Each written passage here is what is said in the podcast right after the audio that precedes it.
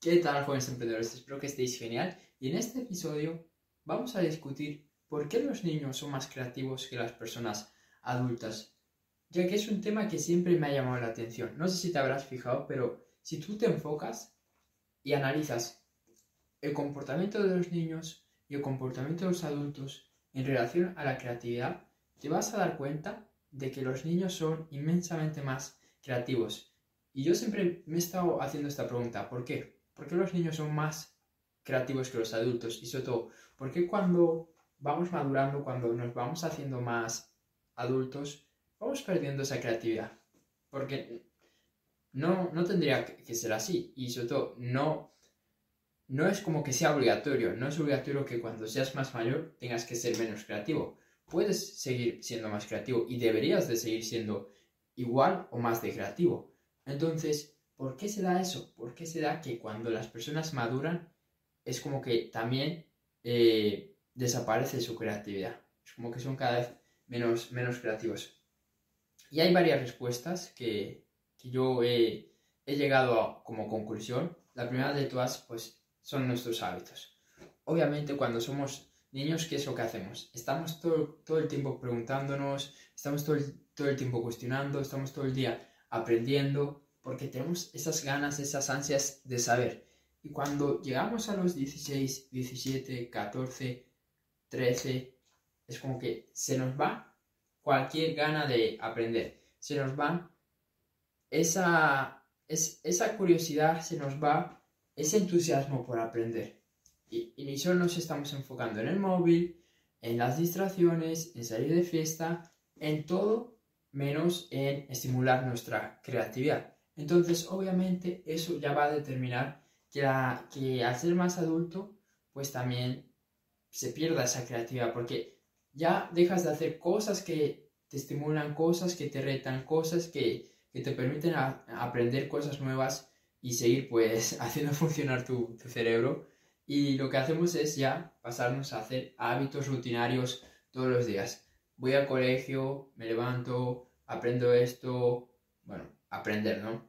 Tengo que estar ahí escuchando al profe que me diga tal cosa, llego a casa, un poco de play, luego quizás hablamos un poco y tal con los amigos y nos vamos de fiesta, ¿no?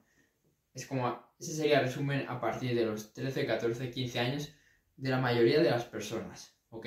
Obviamente, pues hay excepciones como tú que, que te gusta invertir en tu desarrollo personal y que te gusta aprender cosas nuevas, ¿ok?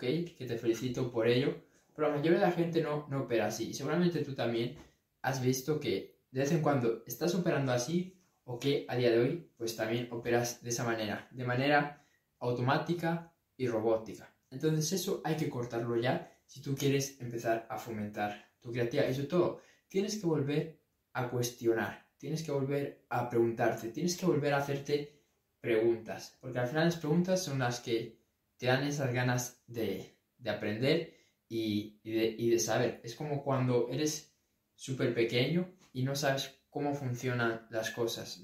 Por ejemplo, yo tenía un montón de preguntas con respecto al universo, con respecto a la economía, con respecto a los países, cómo funcionan, a la historia. Me encanta la historia. Siempre estaba haciendo preguntas. Entonces tenemos que volver a, a ese estado de querer aprender, de querer cuestionar, de querer saber más. Y eso pues ya, ya va a ser una buena base para que podamos volvernos más creativos, para que podamos por lo menos recuperar el nivel de creatividad que teníamos cuando, cuando éramos niños.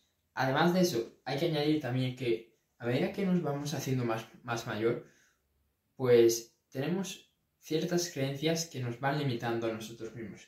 Cuando somos niños no tenemos creencias limitantes, pensamos que todo es posible, soñamos con ir a la luna, tenemos grandes sueños, soñamos con ser científicos, con ser lo que nosotros deseamos. Pero claro, esos sueños, cuando vas creciendo, pues la gente te va diciendo que no, que te centres, que te enfoques en tu realidad, que son muy difíciles, etcétera, etcétera, etcétera.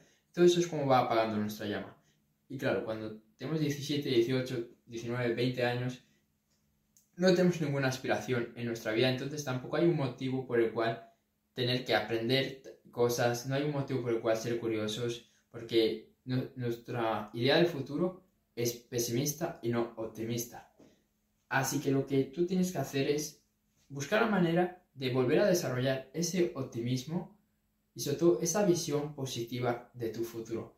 Con esto no estoy diciendo que fantasees y que no hagas nada, con esto estoy diciendo que, que tengas un poco de esperanza, ¿no? Hay gente que ya ha perdido la esperanza del todo y realmente para, para que tú empieces a cambiar tienes que ver un futuro mejor de lo que tú lo estás viendo ahora. Para que tú puedas lograr mejores cosas, para que tú puedas cambiar tu realidad, tienes que tener por lo menos en cuenta la posibilidad de que tu futuro puede ser mejor, de que tu futuro puede ser mejor a lo que tú estás experimentando ahora. Y eso ya te va a dar ganas de, mejorar, pero sobre todo el punto es que no te dejes limitar. No te dejes limitar porque eso está apagando tu creatividad. Si al final permites que la gente te diga qué es lo que es posible, qué es lo que no es posible, eso va a mermar muchísimo tu creatividad.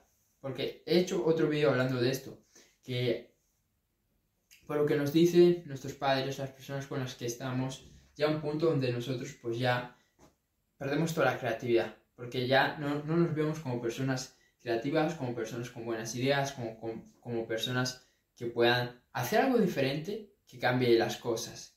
Y si nadie te lo está diciendo, pues tienes que, tienes que empezar a decírtelo tú a ti mismo. Y sobre todo, tienes que sacarte esas creencias que han hecho que, que te limites.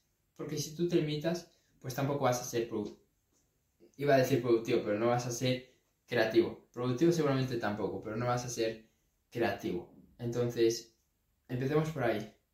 Empecemos haciéndonos preguntas, cuestionando, haciendo un ejercicio de introspección y autoconocimiento. Eso siempre es un buen punto de partida. Y, lo segundo, empieza a sacar de tu mente pues esas creencias que ves que están haciendo que cada vez seas una persona menos creativa y que están dañando y mermando pues esa capacidad creativa de crear cosas que todos tenemos dentro de nosotros mismos. No, no hace falta que seas millonario ni billonario para, ser creativo. Simplemente tienes que sacar esas creencias que tú tienes que no te están permitiendo eh, expresar esa creatividad que tú ya tienes dentro de ti, porque estoy seguro que en algún momento has sido creativo. Así que si este episodio te ha gustado, te ha aportado valor, compártelo. Si estás en YouTube, suscríbete y nos vemos en el siguiente. Let's go.